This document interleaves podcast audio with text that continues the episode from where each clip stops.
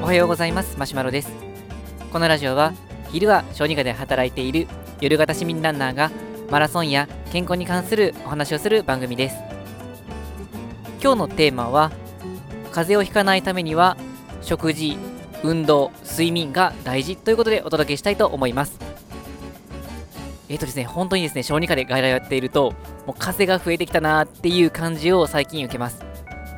まあ、やっぱり寒くなると、まあ、風邪の人、単純に増えてくるかなというふうに思うんですが、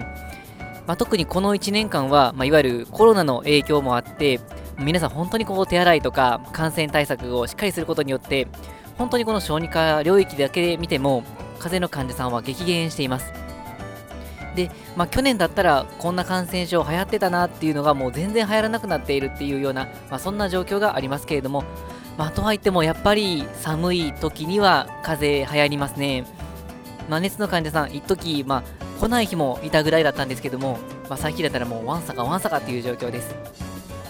まあ、幸い、その僕の働いている地域では、まあ、コロナウイルスの患者さんはかなり減ってきていて、まあ、うちの病院でも、まあ、そこそこ検査はしてるんですけれども、まあ、とはいっても、ま、そもそも検査しようという患者さんが少なくなっているということと、ま、検査しても全然引っかからないということで、ま、コロナウイルスは僕のま周りだけで見れば少し落ち着いているのかなとは思うんですけれども、とはいってもやっぱり風邪の患者さんが増えてきています。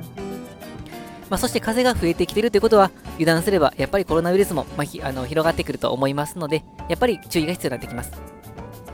でですね、この、ま、1年間、まあ、いろんなメディアでいろんなことが、まあ、言われていて、なんか、あれが感染対策にこれがいいっていうふうに、まあ、本当に玉石混交っていう状況で、科学的根拠が全然ないものも出回ってはいたんですけれども、改めて基本に立ち返ると、まあ、やっぱりこう基本っていうのは揺るがないんだなっていうのは改めて実感しました。まあ、その中で、まあ、風邪をひかないっていう点でいくと、もうやっぱりこの3つは鉄板だっていうのが、食事と運動、睡眠、この3つですね。まあ、よくこう健康食品系のものの表示に、まあ、これらをたくさん取ったからといって健康がまあ、促進されるわけではありませんとかいう、そんな感じの表現で書かれていることは多いと思うんですけども、まあ、確かに、ある特定のものをもう山盛り取ったからといって、まあ、だからといって、もう風に全然かからないとか、まあ、すごく健康になるっていうことはあまりないのかなっていうふうに思うんですが、分かりやすいのは、足りなくなった場合に悪影響が出るっていうのはこれ結構分かっています。まあ、それはまさにこう先ほどお話しした、え食事と、えー、運動、睡眠ですね。まあ、食事っていうのは、まあ、いわゆる栄養っていうふうに言い換えることができますけれども、まあえーと、例えばあの、いわゆる発展途上国と呼ばれているようなあの国々の方であれば、まあ、十分な食べ物を食べることができずに、まあ、そうすると感染症にかかってしまいます。で、まあ、日本人とかでももちろん感染症、普通の風邪でもかかったりはするんですけども、やっぱり風邪で命を落とすっていうことは、まあ、日本人通常はないかなと思うんですけれども、発展途上国のような方であれば、その風邪程度のものがかかった時でもかなり重症化することもあったりもしますし、胃腸炎みたいなこの吐いて、そして下痢をしてという状況であれば、かなり激しい脱水になって、まあ、それでこう命を落としてしまうっていう方も、やっぱりもうまだまだたくさんおられます。で、この栄養の不足っていうことを改善するだけでも、まあ、その地域の感染症による死亡っていうのも減らすことができるので、この足りなくなるっていう点でいくと、この栄養は非常に大きいです。で、まあ、日本で過ごしていると、まあ、通常はこの栄養不足っていうことはなかなかないかもしれませんけれども、ただ、中にはこうバランスの悪い食事になってしまっている方は多いかもしれません。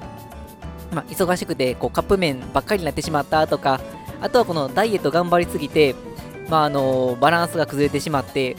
そもそも取ってる栄養が少ないっていう状況、まあ、こういう方はあのある一定数おられるかもしれませんので、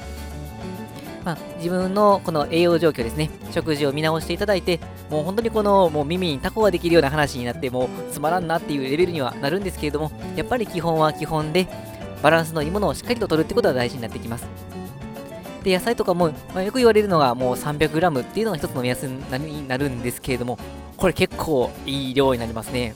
まあ、ちゃんと取ろうと思うと、もう1日でキャベツ1玉食べるぐらいの勢いでないとなかなか取れなかったりするんですけれども、やっぱりそれはそれだけ、ま裏付けとなるものがありますので、まあ、しっかりと取っていけたらなとは思います。あとは運動ですね。まあ、このラジオ的にはこの運動を特にま推進したいなというふうには思うんですけれども、まあ、適度な運動、これは非常にこの体にとってはメリットが高いです。で、ただ適度な運動ってまあ本当にこの適度の適度ってどのぐらいやっていうことがあるんですが、まあ、この健康という点でいくと、例えばま週に3、4回ぐらいの、ま、軽いジョギングを、ま1回10分から15分、まあ、これだけでもま十分効果があるかなとは思います。まあ、それであれば、まあ、なかなかこの、もともと運動してないっていう方からすると、ま、それでもきついっていうふうに思われるかもしれませんけれども、ま、ランニングはこの、もう、ラジオではもう、何回も何回もこうお伝えしてることにはなってはきますけれども、本当にこの気持ちの面でこのリフレッシュできる、そういうあのものがジョギングであり、そしてこの達成感、幸福感っていうのも非常に得られやすいのはジョギングになりますので、日々の健康とか、自分の気持ちのこのメンタルの改善という意味でも非常にこのジョギングは有効ですので、まあ、ぜひ取り入れていただけたらなとは思います。